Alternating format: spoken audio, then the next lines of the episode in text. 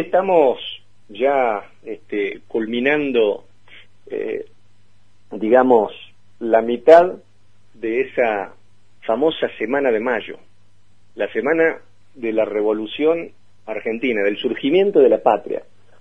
Y para eso hemos convocado a quien de esto sabe y sabe mucho, me refiero a nuestro amigo, el ensayista y divulgador histórico, periodista, y a su vez académico de número del Instituto Güemesiano de Salta, ocupando el sitial Ricardo Rojas, Martín Miguel de Güemes, que aparte, para quien no sabe, es chosno del prócer salteño homónimo.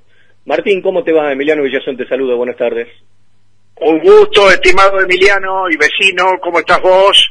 Muy bien, amigo. Estamos, como decís vos, en el, en el crepúsculo, viendo cómo se, se pone poncho salteño el, el cielo, ¿no? Exactamente. Martín, antes de, de comenzar la entrevista, me gustaría tu, tu apreciación respecto al billete de 200 pesos que se difundió, va a tener nada más y nada menos que la figura del el prócer salteño, de, de tu pariente.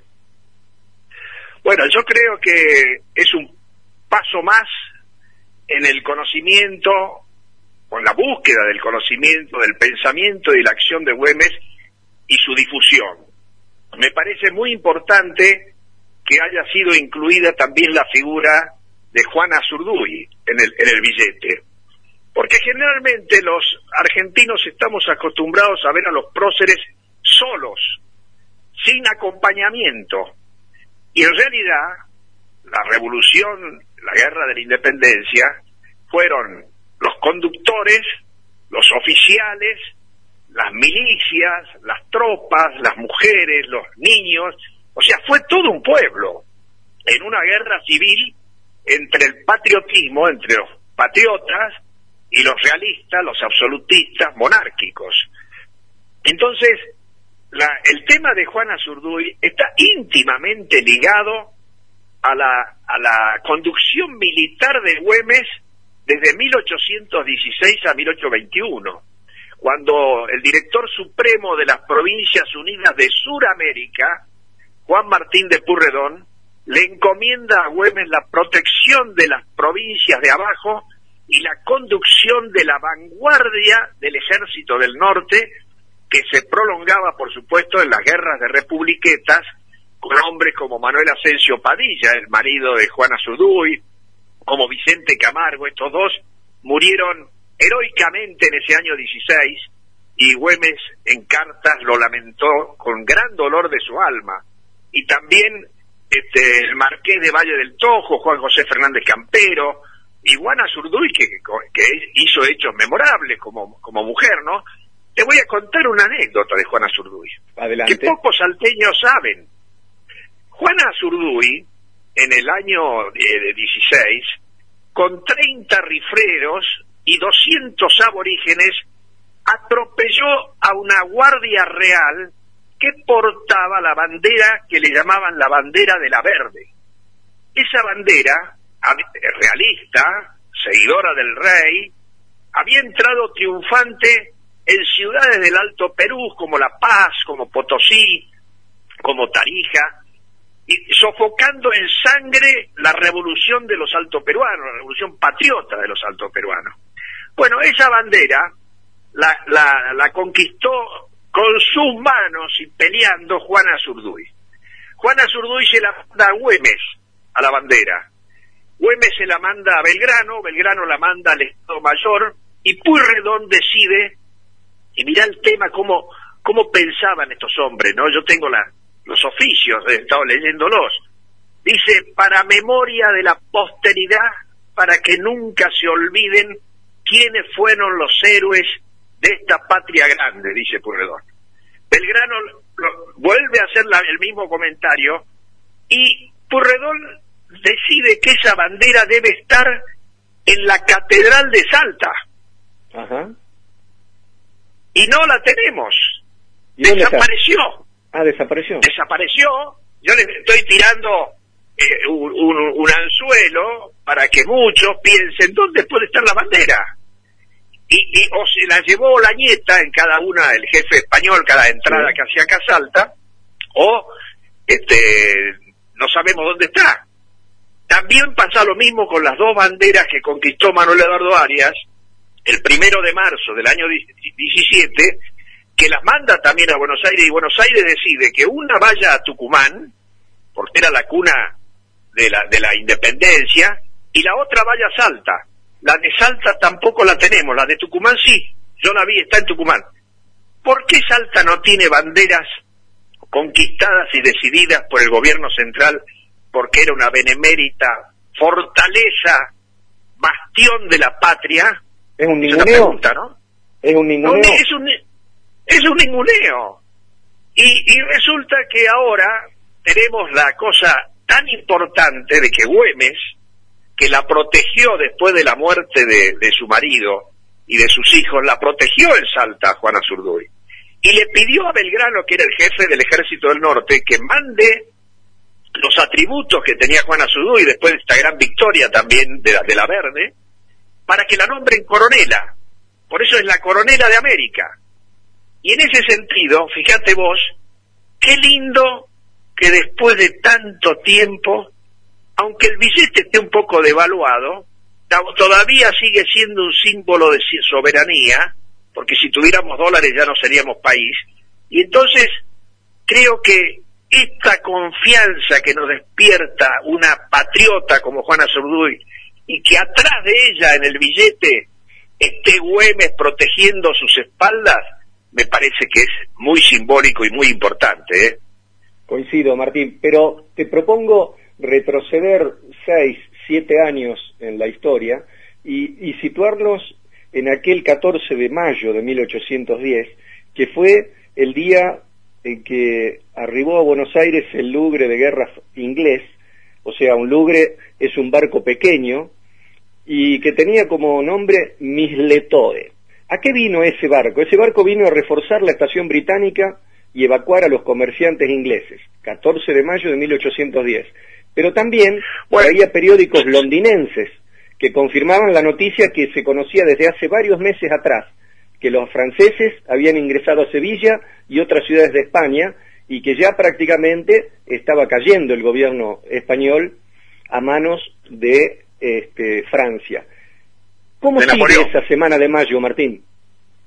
Mira, yo quisiera antes hacerte, eh, es linda la pregunta para que hagamos una crónica, pero me parece importante, ¿sabes qué, eh, Emiliano? Yo, yo busco en la historia que me dé una enseñanza para estos días y tratar de ver cómo fue el mundo en ese tiempo de los fines del siglo XVIII y comienzos del XIX que gestó el, el, la revolución municipal en la capital de la, de la, del virreinato del Río de la Plata, porque fue un gobierno propio, juntas, igual que en España, pero bajo el nombre de Fernando VII. La independencia se dictó primero en el Congreso de Oriente con Artigas y después en el Congreso de Tucumán el 9 de julio de 1816, que es la independencia de la Provincia Unida de Sudamérica. Eso es un tema muy importante a tener en cuenta. Pero fíjate temas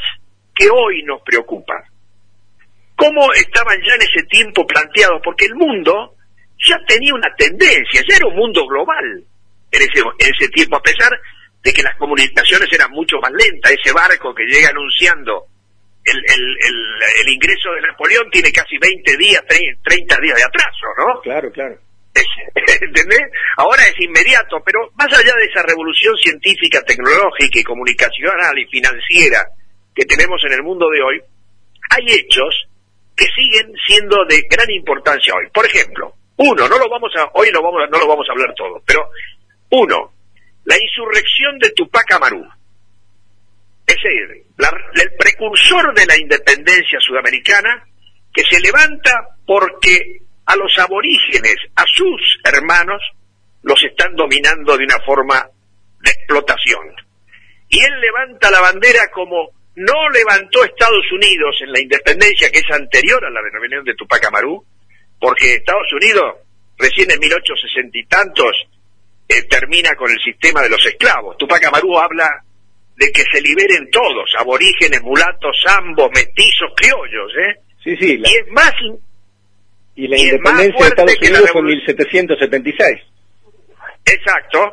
Y, y Revolución Francesa, que independiza la burguesía. Claro, independiza la burguesía, pero en la punta de la bayoneta de Napoleón impone la revolución y los derechos franceses en ese momento, ¿no? Sobre, cierto? Los derechos humanos de Francia. Pero el precursor no piensa eso. Y esto me parece un punto fundamental, porque eso lo toma Belgrano después en el Congreso de Tucumán. Eso te iba a decir. Claro, Es, un, es, un tema fundamental. Segundo tema, que sigue teniendo vigencia hoy, porque el tema de los aborígenes sabemos bien. Yo te decía que esa insurrección de Tupac Amaru fue muy importante, porque eso lo va, a, lo va a rescatar Manuel Belgrano en el Congreso de Tucumán. Claro, claro. Segundo tema, segundo tema importante es la defensa y reconquista de Buenos Aires con las invasiones inglesas. Ah, sí. Ahí tomamos, ahí tomamos conciencia de nuestro valor como pueblo, como nación, como pueblo en armas, y derrotamos a una potencia en ascenso. Y, y, yo, y ese problema lo seguimos teniendo hoy, porque los tenemos al frente en Malvinas. Fíjate cómo los problemas continúan, son tendencias que siguen. El otro tema fue indudablemente la invasión de Napoleón, porque la invasión de Napoleón provocó la guerra de independencia de España, porque lo que cayó en España fue la dirigencia. La dirigencia traicionó, el rey traicionó a su pueblo. ¿Me estás escuchando, no? Sí, sí, por supuesto. Te sigo atentamente. Bueno, entonces el rey traicionó a su pueblo en la farsa de Bayona, renunciaron a ser reyes y, el pueblo se levantó en armas en toda la península y resistió a la invasión francesa. Y lo mismo pasó en América con la Junta, por eso viene la Junta de Mayo.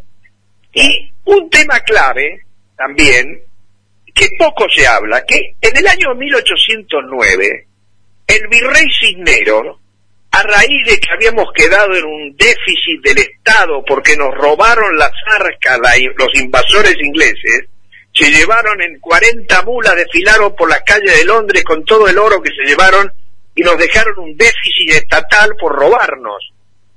¿Qué pasó? ¿Qué hizo Cisneros? Levantó las barreras protectoras y abrió el libre cambio. Y eso destruyó toda la industria del interior.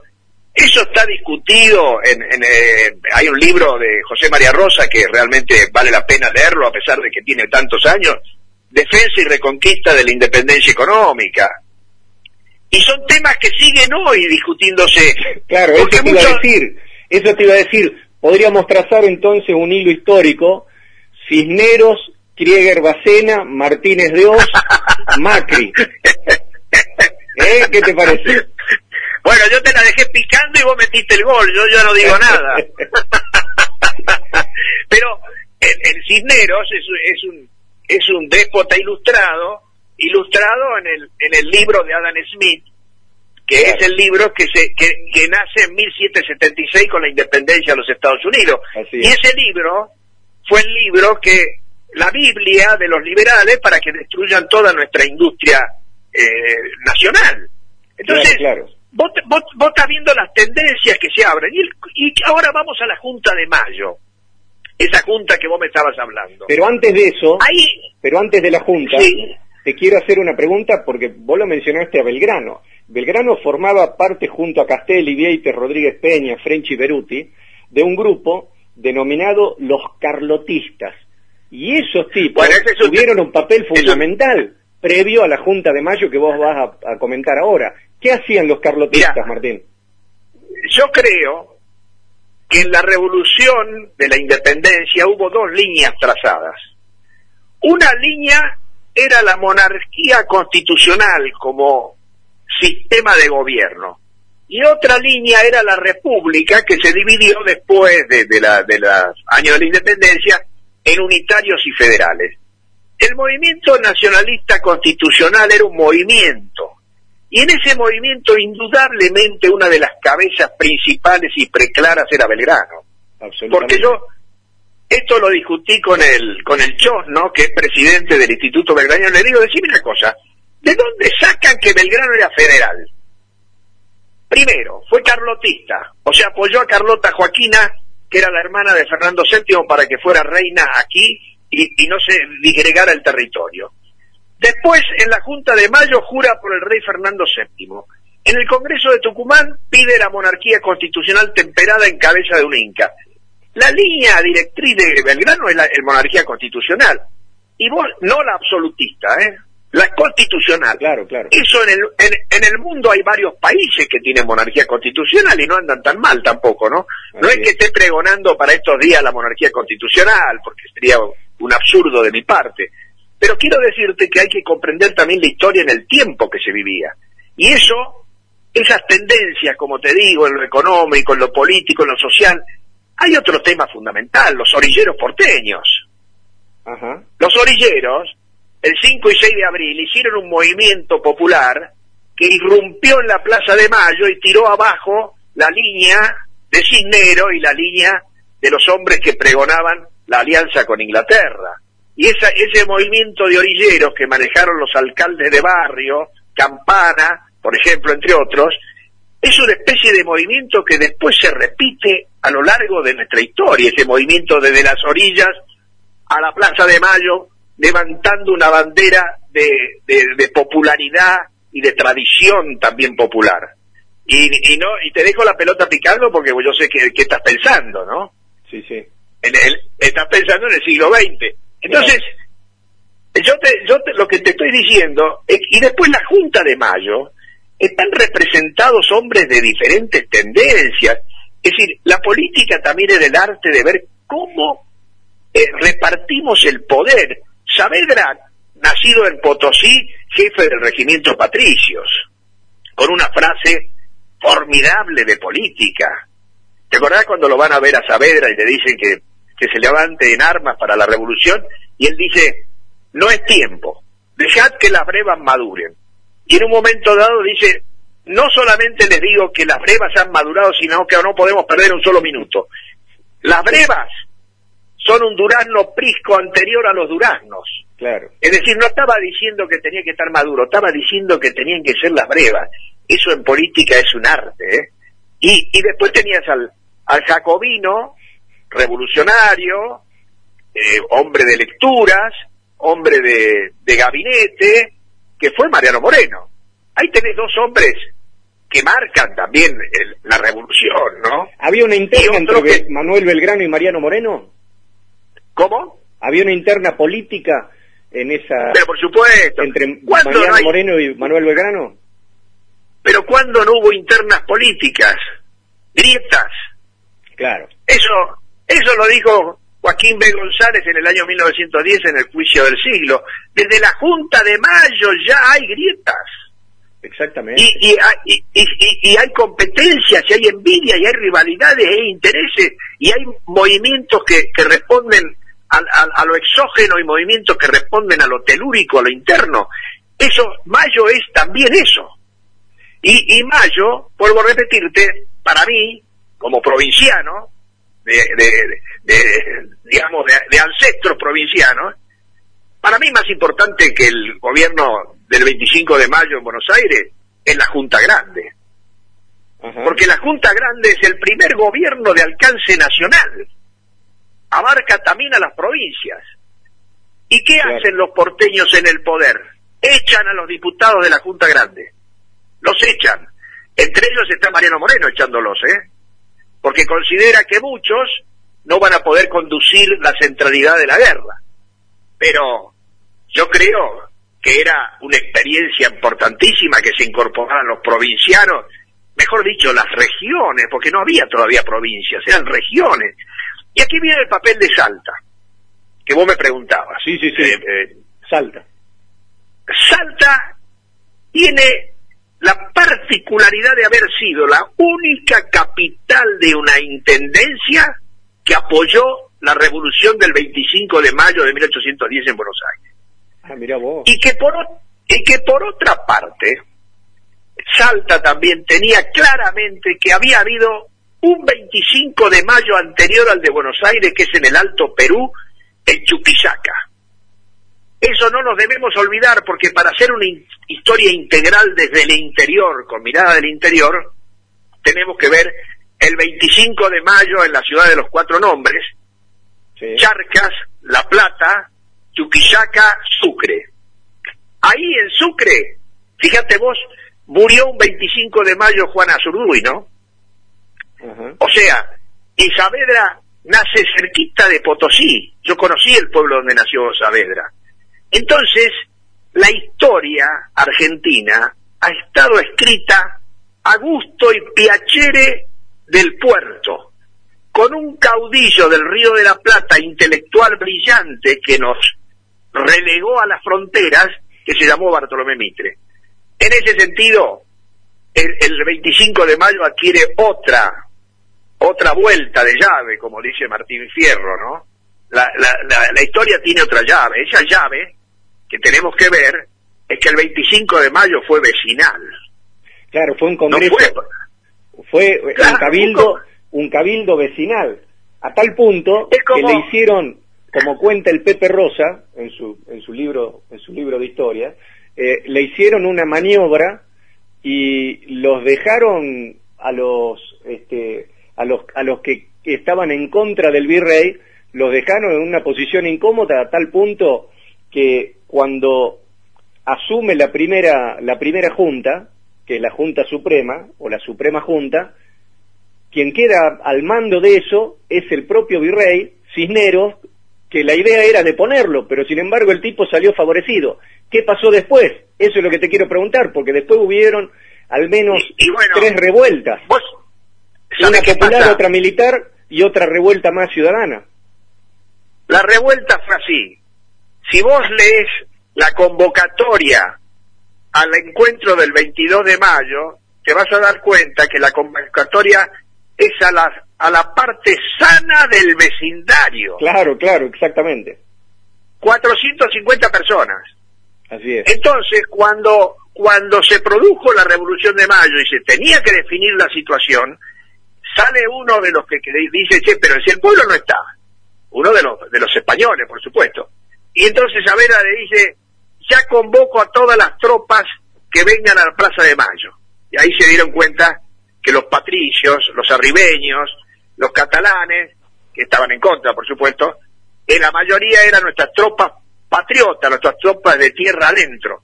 Y esas definieron la Revolución de Mayo. Esa definieron la Revolución de Mayo. Es decir, definieron el gobierno propio.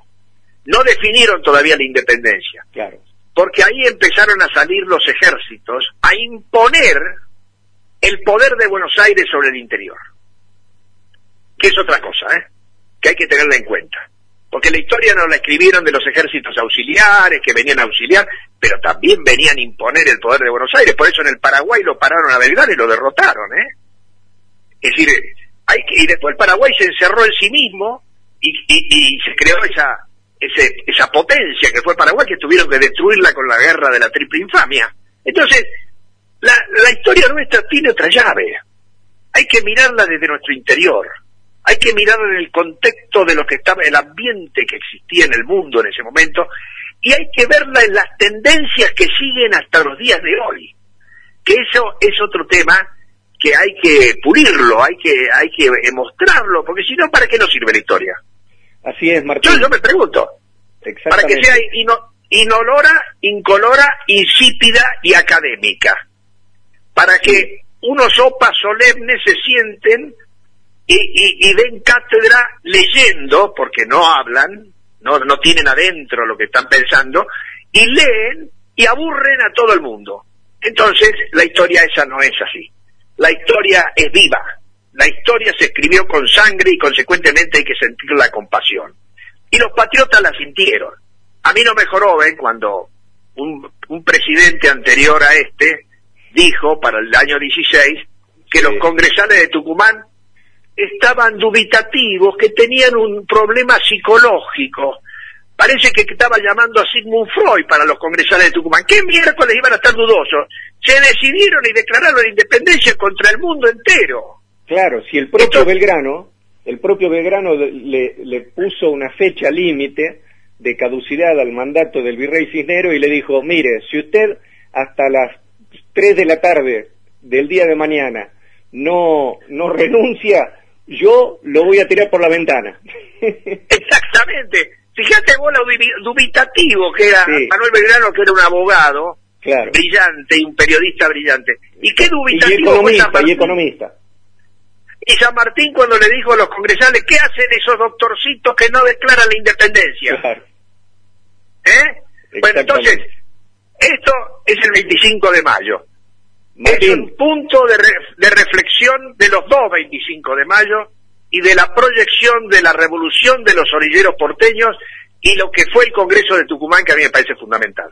Algún, en algún momento vamos a abordar los, los, temas que nos quedaron en el tintero y te agradezco por hoy esta excelente entrevista y esta, y esta charla que hemos mantenido a lo largo de estos minutos. Como siempre ha sido un lujo.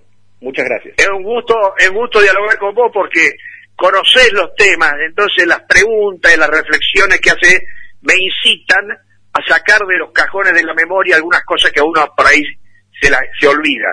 Así que muy bueno. Muchísimas gracias, ¿eh? Martín. Un gran abrazo. Un gran abrazo. Hasta luego.